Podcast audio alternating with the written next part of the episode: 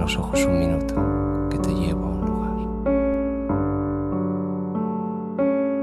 El hombre que se enamoró de la luna.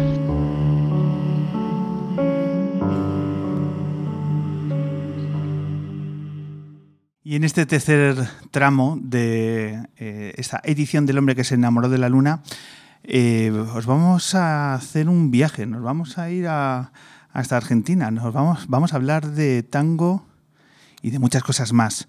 Hoy tenemos el placer de presentaros a dos artistas, a dos grandes músicos que están aquí ya en la luna. Hoy nos acompañan Federico Lesner y Flor Gepp.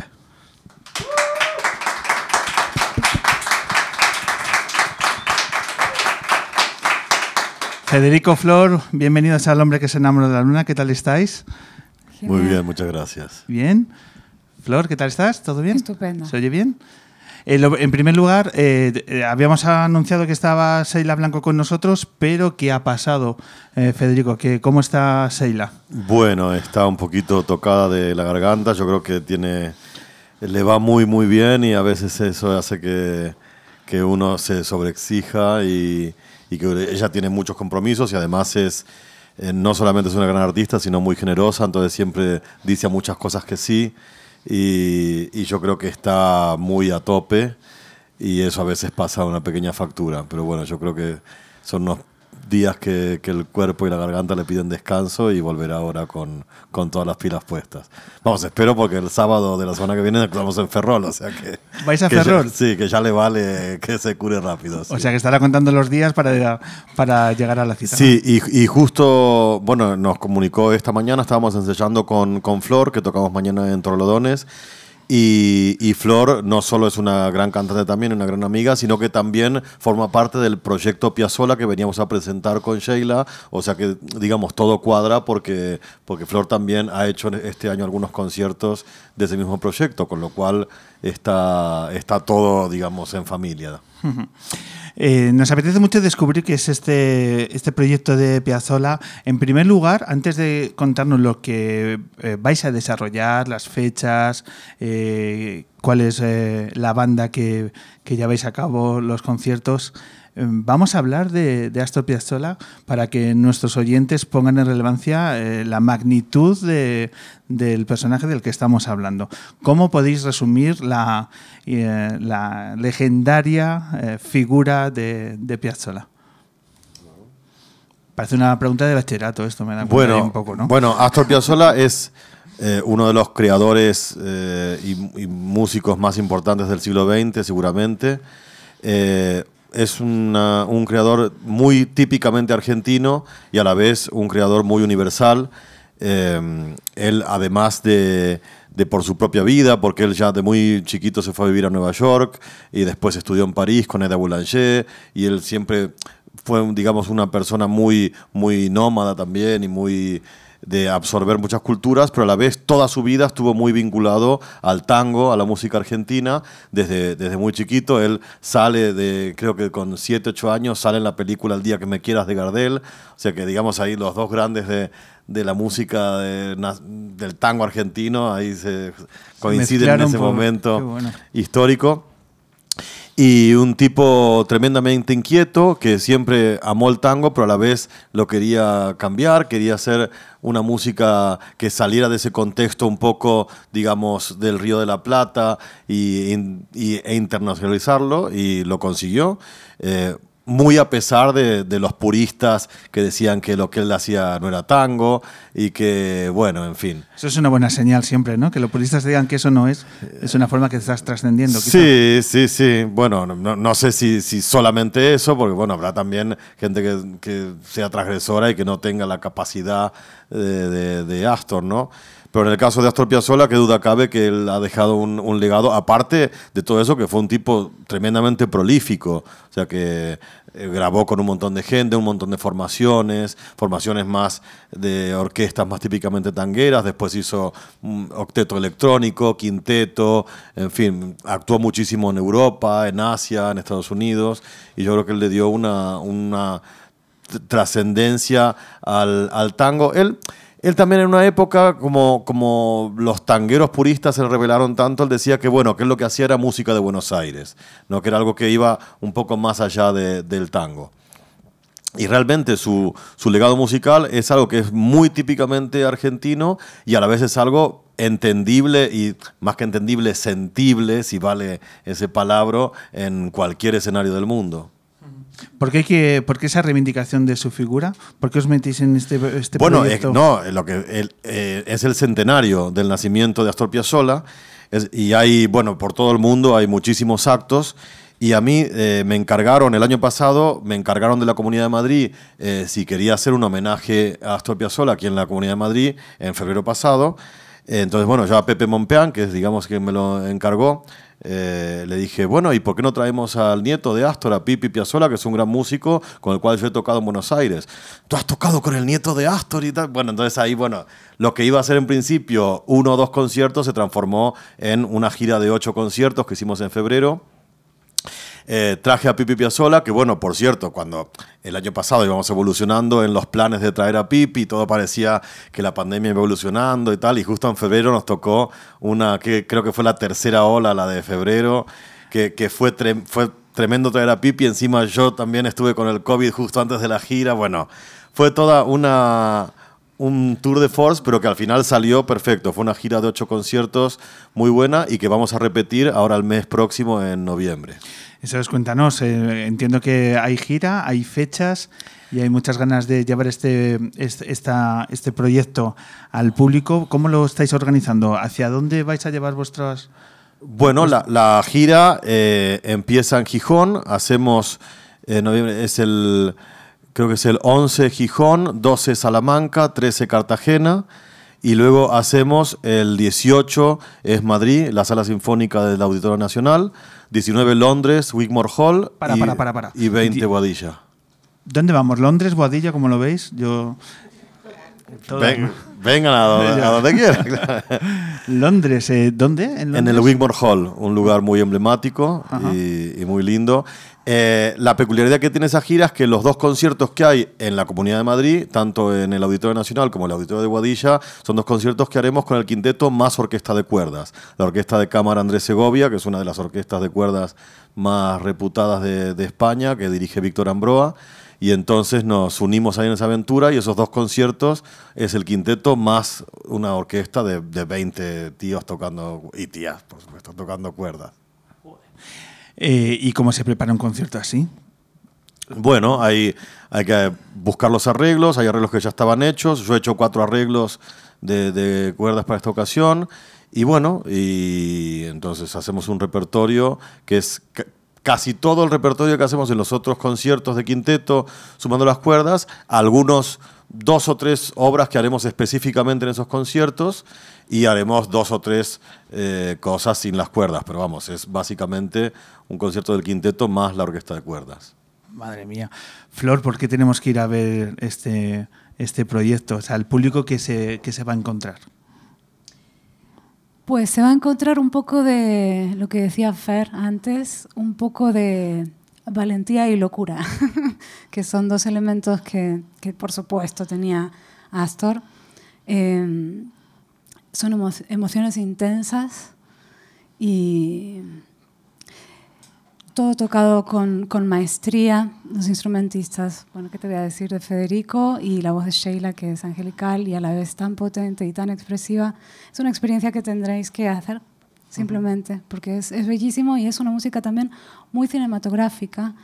Eh, el otro día nos comentaba un colega ensayando una de las obras que sentía, Pablo Martín, caminero, justamente, que sentía la ciudad cuando estábamos tocando, que podía ver la ciudad. Y él estuvo algunas veces en Buenos Aires, ¿eh? pero que podía verla. Es, yo coincido, pero claro, yo soy de allí, ¿qué te voy a decir?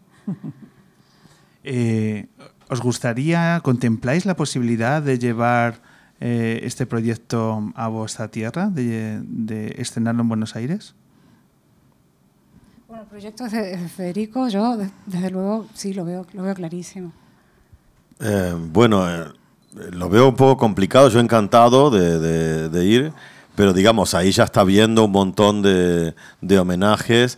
eh, muchos de los cuales eh, liderados por el propio Pipi, pero bueno, con un montón de gente está haciendo un montón de, de homenajes. Pero bueno, yo encantado de ir a Argentina y a, y a donde sea, claro.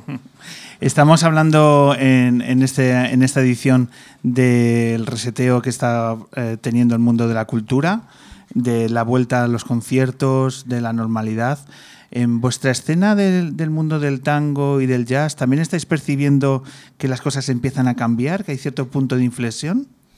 Y sí, sí, cada vez está más normalizado, digamos. Y bueno, los aforos están volviendo a ser los de antes, están reabriendo lugares que estaban cerrados.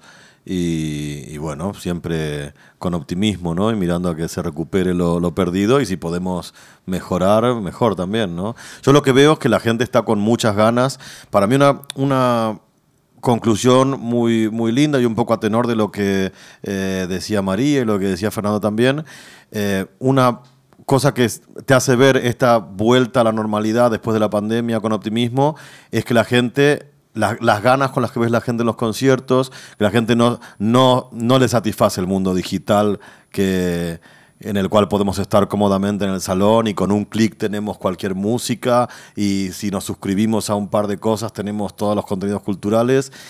Eh, en el fondo los humanos seguimos necesitando la energía, el calor, porque toda la gente que va a los conciertos ahora tiene todo, toda, la cultura de, del mundo en, sus manos, a un clic, ¿no?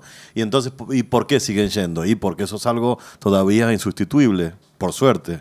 Eso es, el, el público ha estado eh, reivindicando la necesidad de que los conciertos regresen y que esos eh, criterios que nos han atado a las sillas, por ejemplo, y que hacía que la experiencia fuera mucho más contenida, eh, se fueran ya parte del pasado.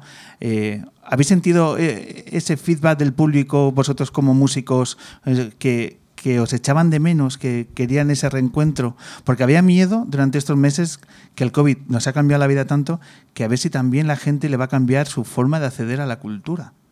La gente volverá a los museos, aunque estén abiertos. La gente volverá a las salas pequeñas con aforos pequeños. Volverá a los teatros.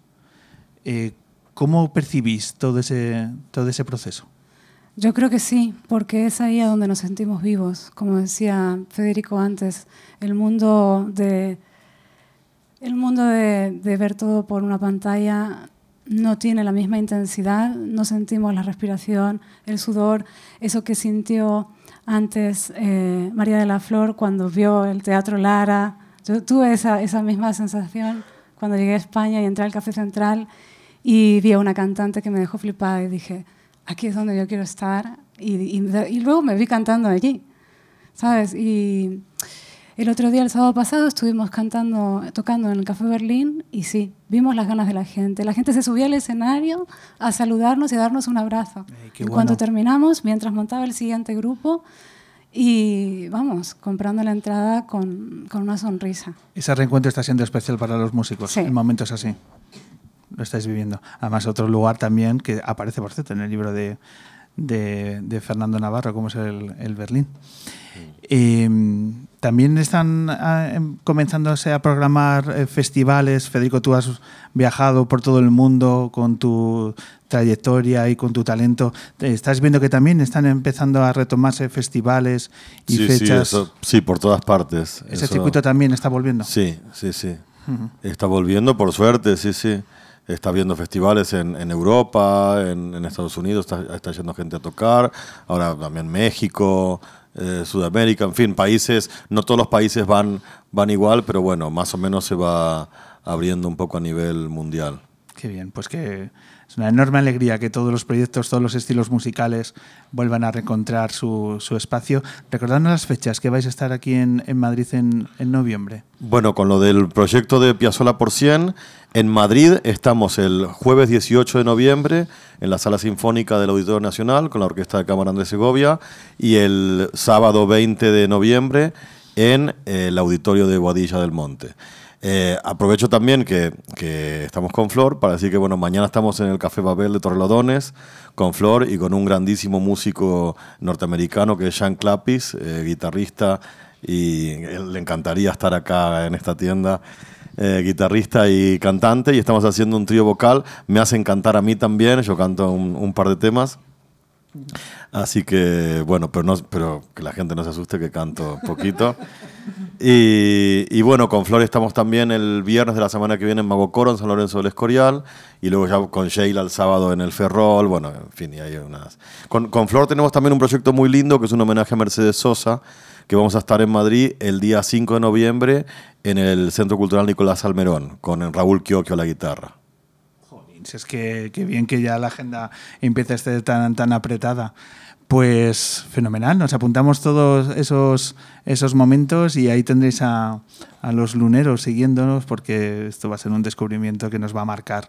Y tenemos tantas ganas de escucharos que lo que vamos a hacer es preparar el set y nos vais a entregar tres canciones de este, de este maravilloso proyecto que os deseamos la mejor de la suerte en ese mes de noviembre que se presenta apasionante y en todas esas pinceladas que nos estáis contando que merecen muy, muy mucho la pena seguiros de cerca. Así que paramos un momento, ponemos el set y disfrutamos de vuestra música, ¿vale? Muy bien. Muchísimas gracias. A ti.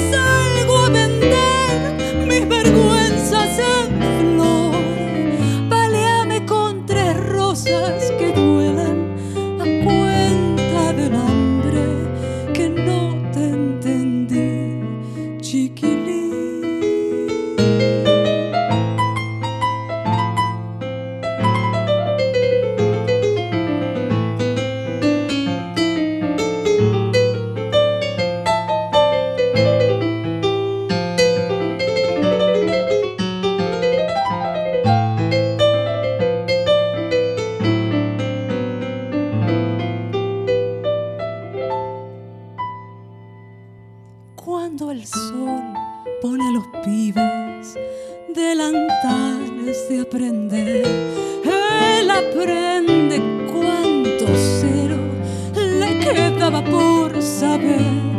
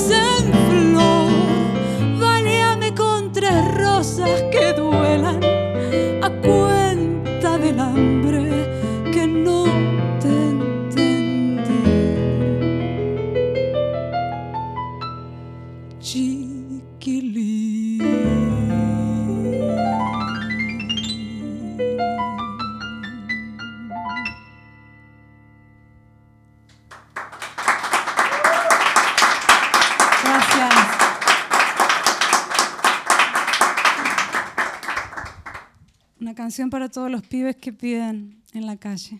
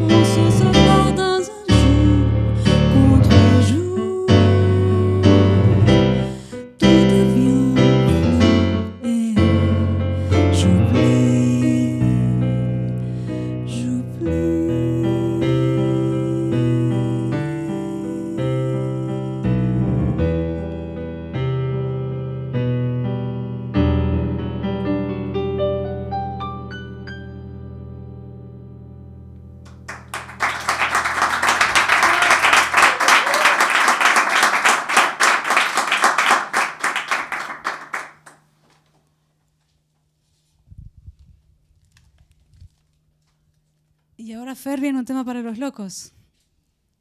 Balada para un loco.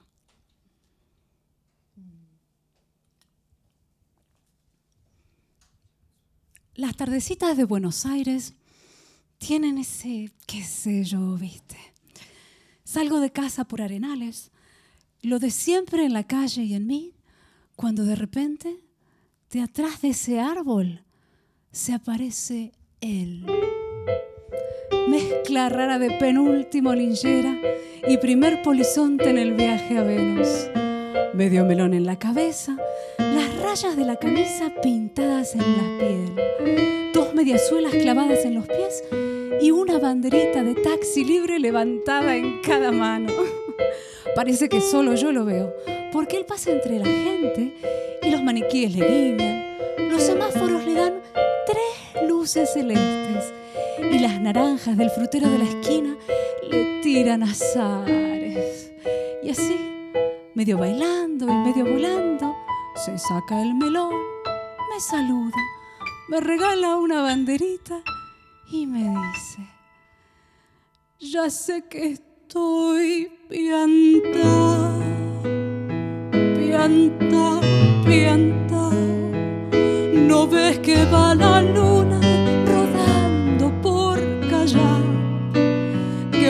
de astronautas y niños con un vals.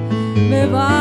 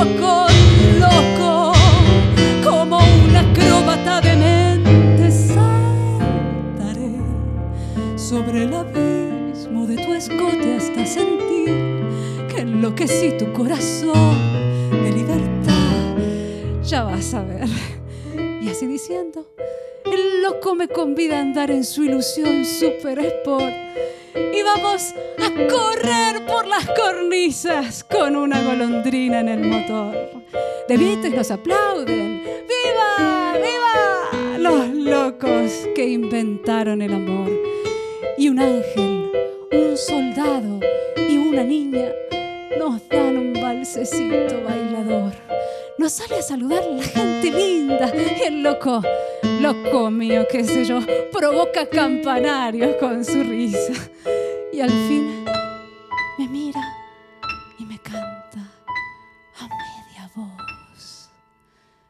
Quéreme así, pianta, pianta, pianta. Trépate a esta ternura de locos que hay en mí. Ponete esta peluca de alondras y volá, volá, vení conmigo ya,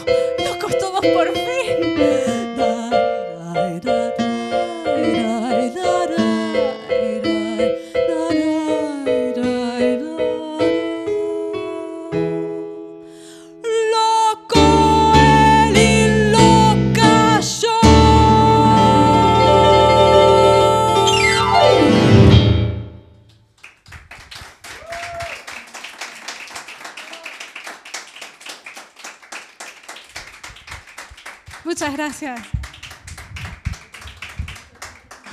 Flor, Federico, qué locura nuestra primera luna en Buenos Aires. Gracias por regalarnos este maravilloso momento.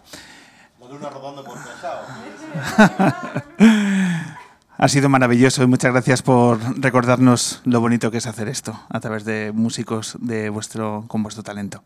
Ha sido un enorme placer. Eh, público, invitados, mi- mil gracias por este reencuentro. Nos vemos dentro de pocas fechas. Atentos a nuestras redes. Ha sido un verdadero placer y como siempre os necesitamos. Chao.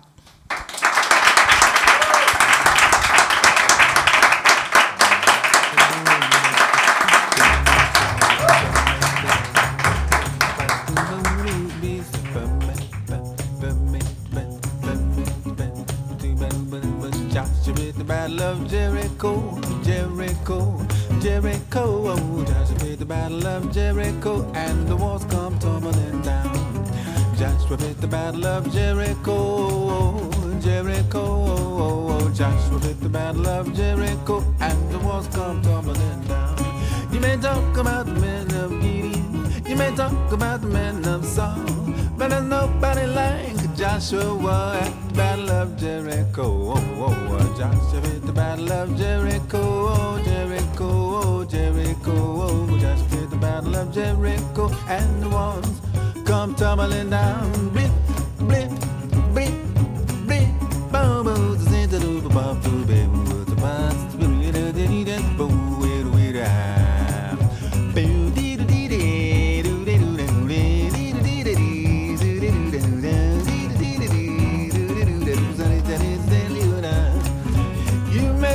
the man